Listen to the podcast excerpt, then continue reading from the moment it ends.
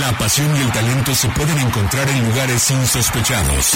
Ascenso MX, Liga Premier, Sub-20, Sub-17, TDP. Es momento de que las categorías inferiores salgan del anonimato. Aquí inicia Semillero MX, Fútbol sin reflectores. Comenzamos. Hola, ¿qué tal? Muy buenas tardes. Hoy tendremos un programa variadito. Jugaremos en una cancha que hemos dejado un tanto descuidada y hoy hablaremos de la Liga MX Femenil, un programa bastante especial que hemos preparado hoy para platicar de lo que ha pasado con el circuito profesional femenino en nuestro país después del parón y estaremos haciendo un par de enlaces. Pero antes de empezar, quiero saludar a quien me está acompañando el día de hoy en la otra línea, señor Arturo Benavides. ¿Cómo estás, Jara? Gusto saludarte. Sí, bien lo mencionas, soy un programa especial y para ello tenemos a nuestra colaboradora, Andrea García, a quien saludamos también ya lista para, para estar eh, en Semillero MX. Muy buenas tardes, Arturo Ojera. Hace muchísimo que no teníamos, no tenía yo la oportunidad de hacer enlace con ustedes y participar en el programa. Gracias a Dios ya se pudo.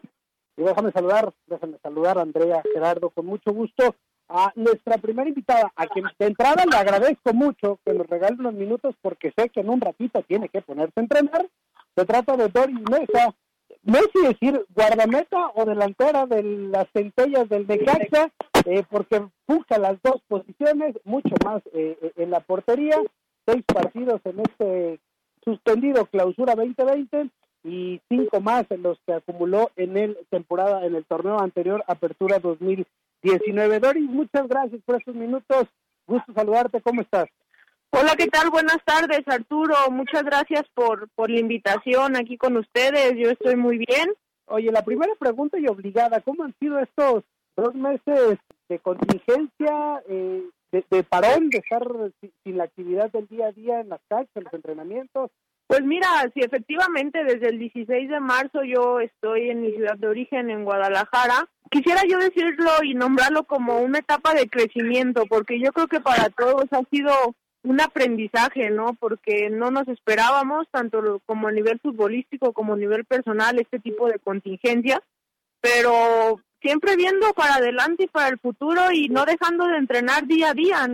Y en llamada estamos haciendo todos los ejercicios, entonces ha sido una preparación pues ininterrumpida, que obviamente no es lo mismo, sin embargo uno tiene que tratar de perder lo menos posible el, el ámbito físico, ¿no? Oye, ¿qué ha sido lo más complicado de estos, de, estos dos meses?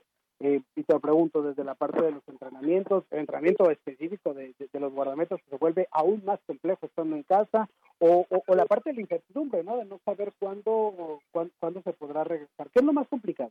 Para mí lo más complicado es obviamente la incertidumbre eh, de, no saber hacia dónde va el, eh, a tomar el rumbo la liga y obviamente los entrenamientos pues es, es algo muy distinto porque no podemos ir a parques ni, ni a ningún lado donde como portero puedas tú desempeñar las funciones de algunos que otros entrenamientos, solamente con pared puedes hacer varias cosas, pero al final termina siendo piso, ¿no? Pero yo creo que sí, lo que más me ha pegado ha sido no, no llegar a esa oficina verde, ¿no? De pasto, eso, eso me ha pegado más. Oye, y, y dentro de todos estos 60 días, digo, me queda claro y, quiero creer que ustedes están igual enteradas y al pendiente de lo que se viene manejando en medios de comunicación. A mí me llama poderosamente la atención que poco se ha tocado el tema de la Liga MX femenil. ¿Ustedes cómo toman esa e, e, esa parte, no? Porque se habló mucho del ascenso y después vinieron la, la indicación sobre las categorías inferiores, las subs y segunda y tercera, pero en la femenil no hemos sabido nada. Sí, como bien comentas, no, no se ha hecho ruido. Eh, eso me da tranquilidad porque al final me parece que nos están tomando en cuenta así como la liga la liga varonil. Entonces, como somos primera división, yo creo que hasta cierto punto se ha respetado la jerarquía de, de que es una liga ya de primera división. Oye, Doris, en, en temas más allá de, de, del entierro, de la contingencia, del coronavirus, en este espacio hemos hablado de, cómo se ha dado como un encontronazo de ideas, ¿no? Por un lado están los que dicen que para ciertos equipos la liga, la liga femenil es un lastre, pero también nosotros hemos entrado en esta mesa de debate y hemos mencionado que la Liga MX femenil apenas va empezando y sobre todo hemos tocado el tema de que quizá uno de los grandes vicios es que se le quiera manejar a la par de la liga de hombres, que no tenga una independencia como tal. ¿Tú qué piensas acerca de la estructura de esta liga mexicana eh, eh, femenil? Pues mira, yo pienso que esto es, eh, es cuestión de, de tiempo.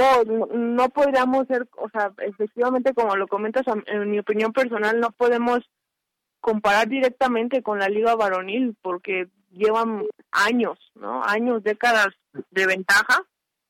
Sin embargo, yo creo que eh, el alzar la voz, el reunirnos nosotros con, con asociaciones como la ANFPRO, que tenemos reuniones de capitanas cada cierto tiempo, y el ir nosotros luchando por porque se vea que el fútbol femenil puede ser y es un espectáculo, algo que puede eh, serle atractivo a, empresas, inversionistas, pues poco a poco con el nivel de juego que se ha visto en, en los en los en, los torneos anteriores y en un futuro no lo dudo, pues van a mejorar las condiciones. Para mí para mí es, es cuestión de tiempo y cuestión de que todas nosotras como jugadoras de la Liga MX femenil eh, profesional pues también hacemos la voz y luchemos más para dejar un mejor futuro para las generaciones que vienen y que se quedan, ¿no?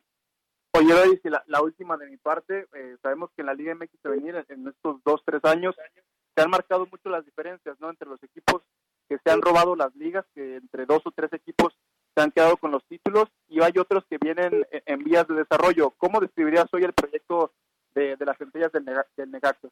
Yo creo que eh, cada quien va creciendo conforme a, a las posibilidades que se le van presentando por mi parte llevo casi voy a cumplir en un año en, la institución y día a día yo he visto la mejoría, el apoyo que la directiva ahora con Santiago San Román y con Clark que nos han dado, ¿no? Y, esto esto motiva a uno como jugadora a ver que los cambios se pueden lograr siempre y cuando se platique, ¿no? De manera cordial con, con las personas indicadas y yo creo que a, nosotros, en lo personal, en lo que me ha tocado vivir en las centellas, el apoyo indispensable desde mi directora técnica Fabiola Vargas ha sido primordial porque lejos de ser una buena DT es una persona muy humana que, que quiere que nosotros eh, seamos exitosos no solo en lo en lo futbolístico sino que crezcamos de manera personal y gracias a que ella también ha hablado junto con varias compañeras, eh, hemos logrado mejoras, mejoras en viajes, mejoras eh, en, en, apoyos eh, de entrenamientos, de logística. Entonces, yo creo que ahora sí que cada quien desde su trinchera puede puede contar la historia y puede ir viendo cómo va mejorando, pero yo estoy contenta con este año que he estado con las centellas. Y, y, y en la parte personal preguntarte, pues esta dualidad que tienes de repente de me voy de delantera o de portera, ¿cómo, cómo ha sido esta, eh, eh, esta historia ya en, tu carrera yendo personal? Mira, para mí esta historia justo empezó a los 10 años cuando jugué en Olimpiada Nacional eh, y la directora técnica era Fabiola Vargas y al final ella me vio aptitudes de portera y fue una Olimpiada Nacional en donde me desempeñé de portera en una semifinal íbamos 3-1, eh, me meten al campo en el segundo tiempo, meto el 3-2, metemos el 3-3 y me regreso a la portería para atajar los penales. Y a partir de ahí me llamaron a selección nacional y pues fue hazaña, ¿no? Fue en ese momento en el que me di cuenta de que tenía las aptitudes para desarrollarme en ambas posiciones. Ahora en la liga, yo tengo apenas un año, la liga tiene casi tres, eh, dejé yo el fútbol a nivel universitario porque me dediqué a mi carrera. Soy licenciada en contaduría y ejercí por cuatro años. Entonces, el tema de volver a retomar mi el tema físico, el psicológico para llegar a unas visorías y estar a nivel de, de la liga profesional no fue sencillo. Sin embargo, ahora como portera y delantera debo de admitir que el nivel y la exigencia que se vive en un entrenamiento es alto, pero la adrenalina y la presión que sientes en un partido, en un estadio al jugar de, delantero de portera, es inigualable. Entonces, para mí, admiro aún más ¿no? a Jorge Campos que desempeñaba las dos posiciones. Para mí ha sido eh, manejar eh, las emociones y, físicamente prepararme mejor para poder, o así que poder jugar, ¿no? Dentro del, del cuadro en, en el campo, ¿no? Y, es para mí es muy emocionante. Es muy emocionante, debo de admitir que la sensación de meter un gol no se compara con la sensación de atajar un penal o un mano a mano, porque al final un gol es pues alegría y, y una adrenalina constante de que tienes tu momento para festejar, ¿no? Y cuando eres portero, haces un atajadón, pero tienes que, o si te quedaste con el balón, tienes que ver el contragolpe, pero sigue la jugada. Entonces es diferente la sensación, pero pues para mí es algo que, que me gusta mucho.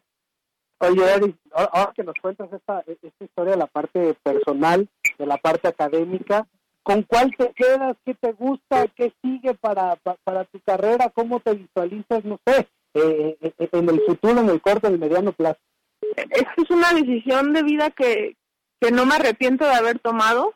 no me arrepiento lo que he vivido, lo que he aprendido de mis compañeras y, de tantas niñas que, que me ven en la Liga MX y que realmente te das cuenta de cómo puedes tú impactar a las generaciones que vienen más abajo de ti, ¿no? Porque al final, pues somos somos figuras públicas y, y al final uno no se imagina hasta que estás en donde estás el impacto que puedes tener.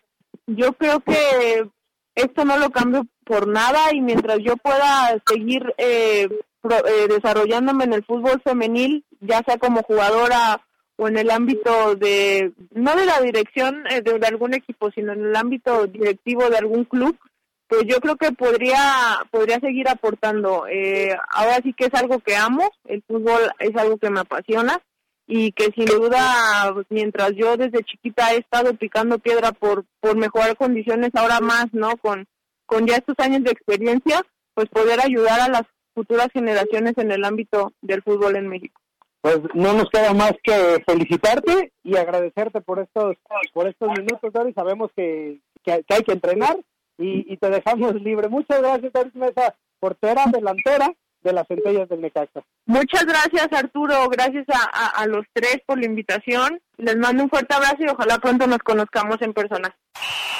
La pelota sigue rodando y aún tenemos canchas por visitar. Estás en Semillero MX, el fútbol profesional que no conoces.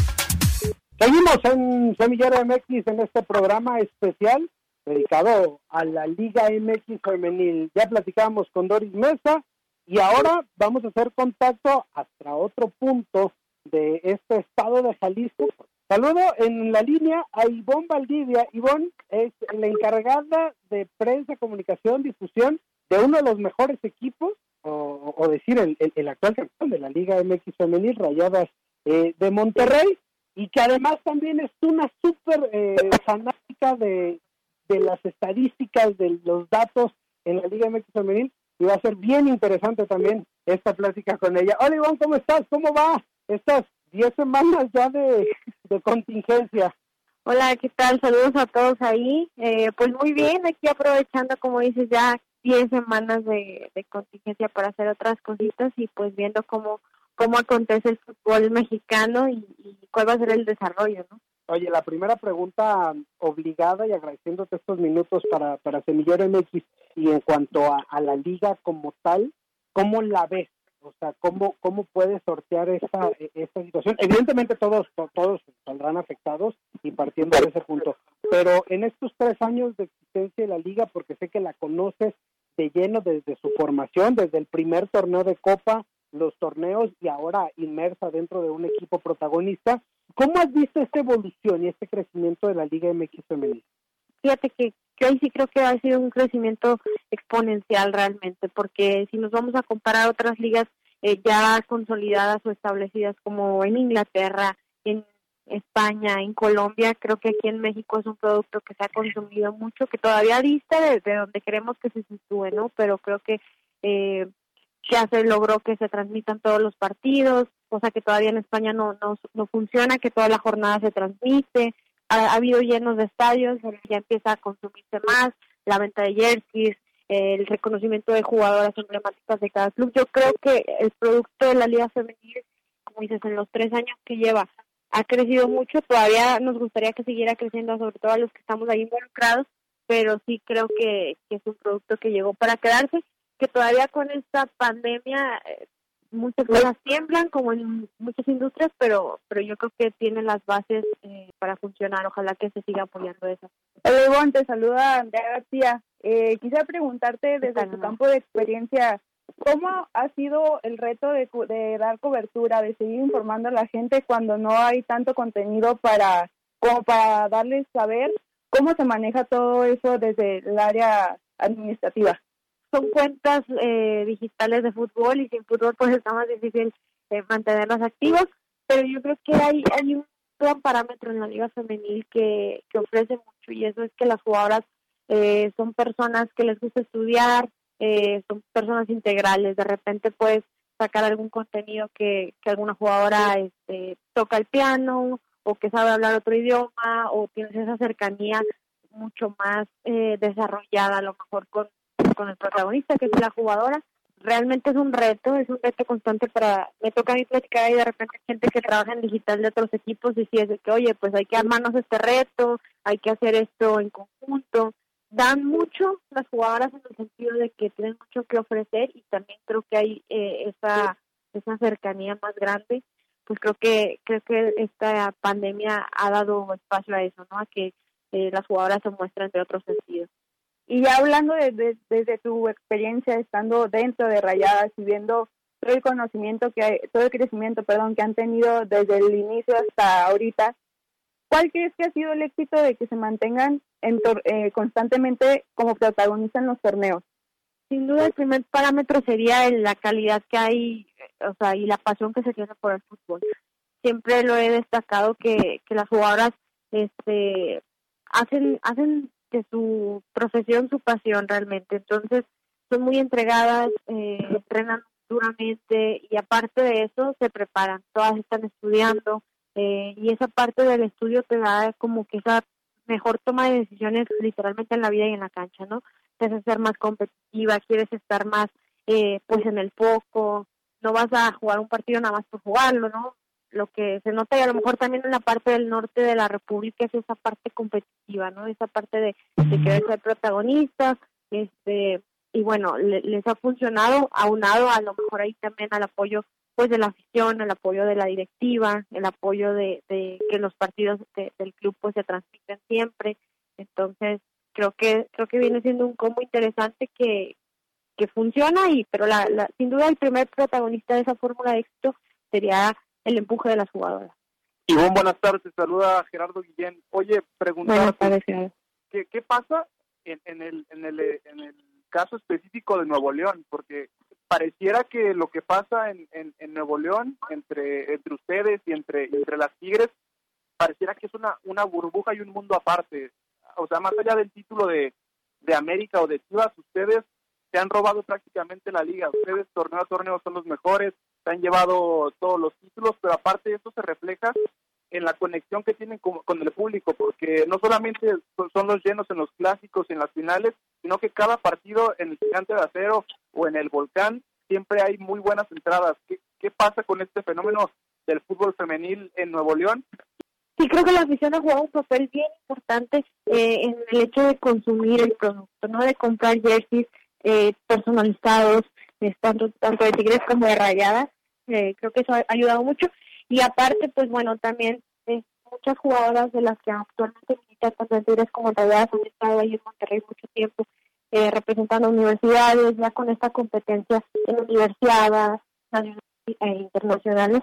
Creo que va ayudando mucho a esa competencia y se aúna que pues los dos equipos también han apostado a sus proyectos femeninos, ¿no? Esa parte de que los estadios, eh, que, que les busquen como que esa formación integral a las jugadoras, creo que viene siendo un combo que, ha funcionado.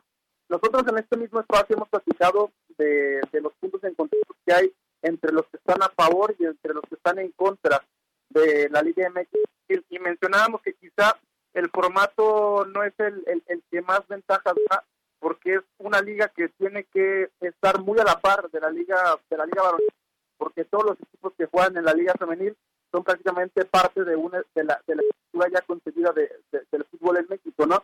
¿Te parece que esta es la mejor estructura? Porque los casos que tú mencionabas, por ejemplo, en España, en Francia, los casos europeos, son ligas que si bien tienen equipos de los grandes clubes, pero que funcionan prácticamente como una, una liga autónoma y con equipos que pueden jugar y no los que tienen que venir forzosamente de una estructura de un club. Yo creo que aquí en México así es como, como puede funcionar mejor. ¿Por qué? Porque ayuda mucho que de por realmente no hay mucha experiencia en, administrativamente en el fútbol y ya teniendo en tu mismo club gente que, que lo hace en, en la rama varonil, creo que ayuda mucho. En España está el caso pues del, del Madrid CFF, está el Sporting de Huelva, que sí, como al carecer de un equipo varonil, creo que en, en cuanto a presupuestos, en cuanto a visibilidad, eh, la tienen un poquito más complicada, ¿no? Entonces creo que aquí en México, pues eh, así nació, creo que sí es el camino eh, adecuado, pero sí, a lo mejor nos gustaría que todos los equipos pues tuvieran la misma disposición o, el, mismo apoyo, ¿no? Hacia, hacia los los equipos femeniles. También muchos distan de, de que son parte de la estructura de fuerzas básicas, entonces creo que todavía hay mucho por trabajar, pero creo que en cuanto a tu pregunta, creo que sí, creo que es el camino correcto que, que sea dependiendo del club en general. La, la última de mi parte, ¿podrías platicarnos un poco este brevemente qué fue, cómo fue aquella aquella noche en la que le ganan el título a Tigres? Porque para nosotros fueron dos miércoles de, de hablar de esta final, de, de la de ya la tercera final entre entre Rayadas. ¿Cómo fue aquella noche para para las Rayadas que después de tanto de tanto buscarlo por fin llega el primer título? Imagínate, muy especial para todos. Eh, tal cual como lo dijiste, a lo mejor suena ahí a risa y todo, pero la tercera fue la vencida. Se nos volvió a la oportunidad de, que el equipo jugara ahí en el estadio, en, en casa. Entonces, eh, fue fue un grupo de futbolistas y cuerpos técnicos que realmente no dejó de creer, no dejó de luchar. Ese torneo se rompió en un récord de puntos y demás datos que, ustedes conocen. Entonces, en el momento en que se, se sabía que la final iba a ser contra Tigres, fue como, no hay una mejor revancha, no hay una mejor oportunidad, hay que intentar ganarlo. Y bueno, se prepararon mucho en la cancha, pero yo creo que sobre todo fue un factor anímico que, que ayudó mucho al grupo la afición que estuvo ahí presente, la familia. Y bueno, se, se dio un partido ahí de vuelta perfecto sin, sin recibir goles y creo que creo que a nivel equipo y a nivel fútbol femenil ayuda mucho ese tipo de historias para, para seguir pues, construyendo la, la teoría de que quien lo intenta lo puede lograr. Oye, Iván, pues agradeciéndote mucho este, estos minutos que nos regalas para, para platicar en Semillero MX. Eh, no sé, ¿algo más que, te gustaría agregar de, esta entrevista y esta charla? No, agradecerles a ustedes por el espacio y felicitamos también por dedicar programas eh, a fútbol femenino. Ahorita eh, pues es, es algo muy plausible. Justamente Semillero MX es eso, visitar las canchas que no tienen reflectores o que le hacen falta en el fútbol mexicano. Muchas gracias, Iván Valdivia, por, por, este contacto. Muchas gracias a ustedes, que estén muy bien. Es increíble, bueno, no es por eh, demeritar a los hombres, en este caso de la Liga MX varonil, pero sí en la femenil vemos más esa iniciativa de las mujeres de tener que hacer dos cosas. Eh, una, tal vez por deseo propio y otra tal vez por la falta de salarios, bueno, la desigualdad de, salarios eh, que hay en el torneo. Entonces el hecho de que las mismas jugadoras encuentren un espacio, otra salida, de generar sus propios ingresos, ya aun cuando están haciendo algo que les guste, es admirable por parte de todos nosotros el hecho de reconocerlas a ellas tanto como profesionistas como jugadoras eh, muchachos, prácticamente se nos está acabando el tiempo. Andrea García, qué gusto volver a escuchar. Qué bueno tener la voz femenina. Ya vamos a correr a Gerardo bien para tenerte más seguido. Muchísimas gracias, Arturo. Eh, un gusto volverlos a saludar y estar otra vez aquí con la audiencia y con este proyecto que sobre todo es muy interesante. Gerardo, bien, muchas gracias. Gracias a todos. Eh, simplemente repetir que nos sigan en las redes sociales, en Instagram como Semillero Food MX y en Facebook como Semillero MX y que se metan a todas las plataformas habidas y por haber porque ahí estará el podcast de Semillero MX Radio. Mi nombre es Arturo Benavides, recordándole que nosotros tenemos una cita todos los miércoles a las 3 de la tarde aquí en Frecuencia Deportiva 1340 AM en Semillero MX. Gracias por acompañarnos. La próxima semana regresamos para seguir conduciendo el balón por las canchas de las divisiones inferiores del fútbol mexicano, aquí en Semillero MX.